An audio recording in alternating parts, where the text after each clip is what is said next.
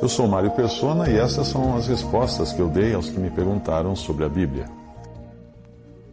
Você escreveu perguntando como evitar a masturbação. Eu creio que o problema com a masturbação e com outras práticas está na nossa falha em entender a diferença de como agir como quando somos assediados pelo diabo e quando somos assediados pelas tentações da carne e pelo pecado.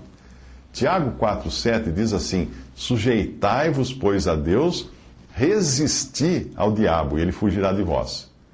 Quando nós somos atacados pelo diabo, seja por circunstâncias adversas, como aconteceu com Jó, ah, seja por insinuações doutrinárias, aí o nosso papel é resistir.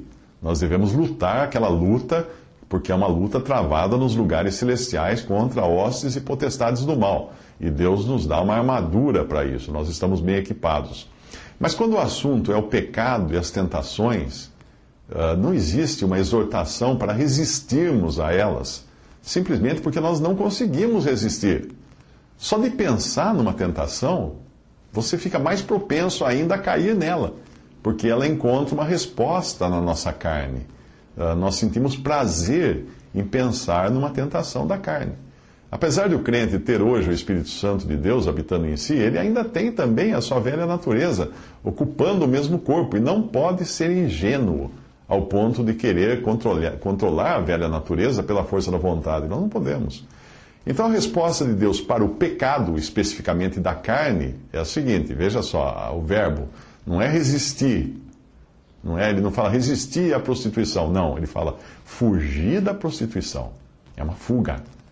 1 Coríntios 6,18. Quando José no Egito foi assediado pela mulher de Potifar, em Gênesis 39, ele não se sentou ao lado dela para discutir o assunto, mas ele correu, ele fugiu.